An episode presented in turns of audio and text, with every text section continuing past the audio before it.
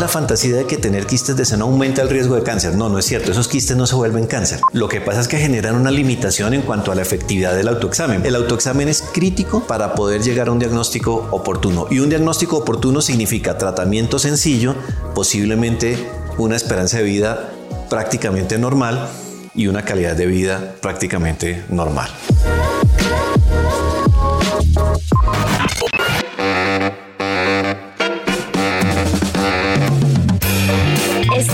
El podcast Entre Expertos del Bienestar. Con María Camila Quintero, un podcast de la EPS número uno de Bogotá y Cundinamarca. Número uno de Bogotá y Cundinamarca. 26 años de experiencia al servicio de la salud. Con Fami Sanar, siéntete bien.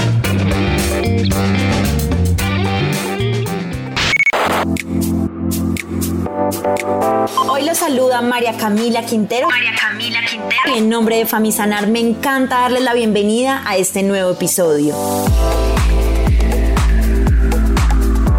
donde retomaremos nuevamente con el doctor Luis Arturo Liscano, Luis Arturo Liscano, médico genetista, con quien estuvimos hablando sobre la diferencia entre el factor genético y el factor hereditario cuando hablamos de cáncer. Bienvenida nuevamente a este podcast. Hoy quiero manifestar lo agradecida que me siento con el doctor por poder disfrutar de sus conocimientos para empaparnos más sobre el tema del cáncer enfocado en el factor genético. Sinceramente pienso que este es un tema del que no muchos saben, entre ellos por supuesto que me incluyo. Yo no sabía que podía darse por dos factores diferentes. Doctor Luis Arturo, bienvenido una vez más. Gracias María Camila. Estoy muy agradecido con Famisanar por la oportunidad que me brinda de tener estos espacios para ofrecer información a los usuarios, información objetiva que pueda ser de utilidad para que tomen decisiones acertadas respecto de su autocuidado.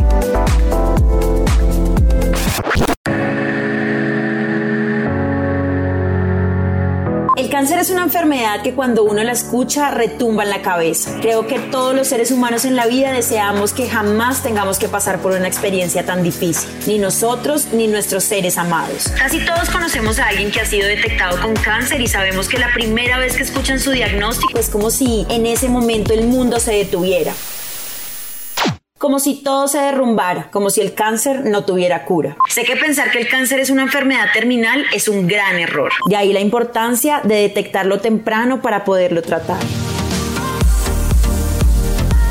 Por eso yo quiero que hoy, dándole continuidad al capítulo anterior donde dijimos que íbamos a hablar sobre por qué se da el cáncer, usted nos explique paso a paso. Así que doctor, el micrófono es todo suyo. Cualquier humano, por el solo hecho de ser humano, tiene riesgo de desarrollar un tumor maligno, un cáncer. De hecho, esta es una enfermedad tan frecuente que no existe ninguna familia en el mundo en la que no haya varias personas con un diagnóstico asignado de cáncer. Es de hecho tal vez la enfermedad crónica más común de los adultos, sobre todo los adultos mayores.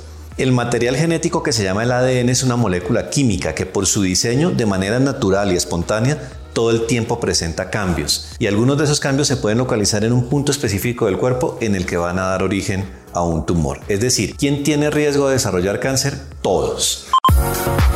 Por supuesto, hay factores que aceleran la generación de estos tumores.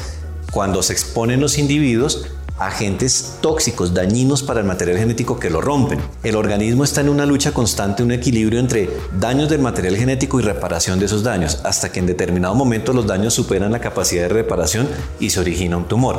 Esos agentes tóxicos son fundamentalmente la radiación, algunos virus, sustancias tóxicas como el tabaco, todavía hay gente que fuma, por ejemplo y la inactividad física, porque el cuerpo normalmente produce ciertas sustancias que dañan el material genético y esas sustancias curiosamente se controlan, se eliminan con el ejercicio. Ser sedentario es casi igual a ser fumador en términos del riesgo de desarrollar cáncer. Ser sedentario es casi igual a ser fumador en términos del riesgo de desarrollar cáncer. Entonces, estos cambios genéticos que originan un tumor, con contadas excepciones, son procesos muy lentos, de tal suerte que cuando alguien ya tiene síntomas de un cáncer, ese tumor ya llevaba ahí mucho tiempo, incluso años, creciendo. Y como no podemos evitar que un tumor aparezca, a lo que le apuntamos es el diagnóstico oportuno. Por eso promovemos tanto el autocuidado, la dieta saludable, la no exposición a tóxicos, la actividad física y sobre todo las consultas médicas. En el caso del cáncer de seno, importantísimo el autoexamen y los controles periódicos, porque cuando se identifica un tumor, oportunamente el tratamiento es sencillo.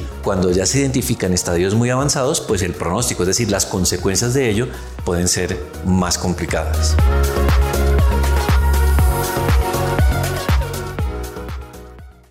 Esta es indudablemente una invitación más para hacer ejercicio. Definitivamente el tema del sedentarismo es muy peligroso.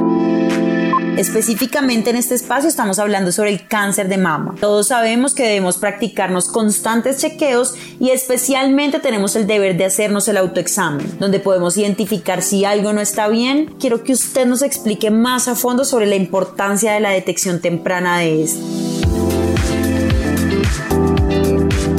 Cuando se hace el autoexamen, el objetivo es identificar algo diferente de lo usual. Y ese algo diferente del usual usualmente es una tumoración. Entonces, identificar una tumoración es el campanazo de alerta que genera la ruta de abordaje para pruebas confirmatorias que permitan afirmar si ese tumor es benigno o es maligno. Ahora, tenemos una dificultad porque existen enfermedades benignas como los quistes del seno, que son tumores. Y existe la fantasía de que tener quistes de seno aumenta el riesgo de cáncer. No, no es cierto, esos quistes no se vuelven cáncer. Lo que pasa es que generan una limitación en cuanto a la efectividad del autoexamen, porque cuando si tú te examinas y te encuentras un tumor, pues tumor es tumor y no puedes saber si es benigno o maligno. Entonces genera toda esa dinámica que nos contabas en el podcast anterior en cuanto a lo que la el, tránsito que te tocó sufrir para llegar a un diagnóstico. Pero el autoexamen es crítico, crítico para poder llegar a un diagnóstico oportuno. Y un diagnóstico oportuno significa tratamiento sencillo, posiblemente una esperanza de vida prácticamente normal y una calidad de vida prácticamente normal.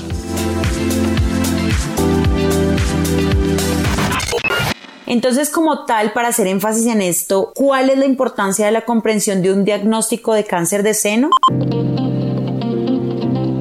Pues mira, lo primero es que hay que romper una barrera y es que el cáncer no es sinónimo de muerte. El cáncer hoy en día, si se identifica oportunamente, se puede curar. Curar es que se quita el cáncer. O hay algunos tipos de cáncer que no se pueden curar, pero sí se pueden tratar de por vida, como se trata una hipertensión arterial, una diabetes, el asma, es decir, se, se, vuelven, se convierten en enfermedades crónicas tratables, controlables. Pero eso solamente se logra si no le tenemos miedo al diagnóstico, si entendemos que por el hecho de ser humanos todos tenemos riesgo y que tenemos que autorresponsabilizarnos con la posible identificación temprana de un tumor. Y en el caso de las mujeres que tienen acceso al autoexamen, pues digamos que eso es una ventaja enorme porque facilita los diagnósticos oportunos.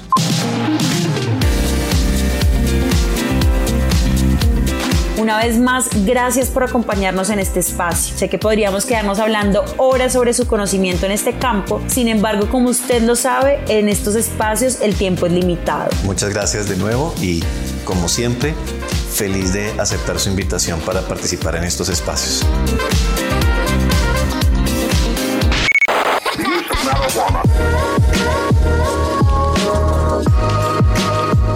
Despido por hoy haciéndoles la invitación de estar muy alertas con cualquier irregularidad que veamos en nuestros senos. Recuerden que este cáncer no solo se desarrolla en mujeres, también este es un llamado para los hombres, porque ustedes también pueden padecerlo.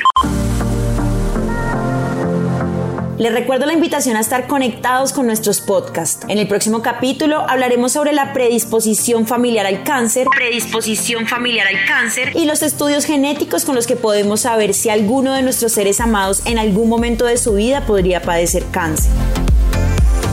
Si les gustó este capítulo, no olviden compartirlo con sus seres queridos. Recuerden seguirnos en nuestras redes sociales de Famisanar para que estén al día con nuestras noticias.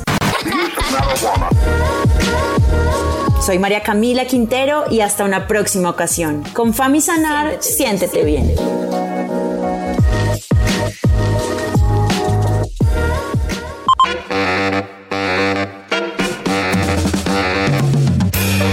Estás escuchando el podcast Entre Expertos del Bienestar. Entre Expertos del Bienestar. Con María Camila Quintero, un podcast de la EPS número uno de Bogotá y Cundinamarca. Número uno de Bogotá y Cundinamarca.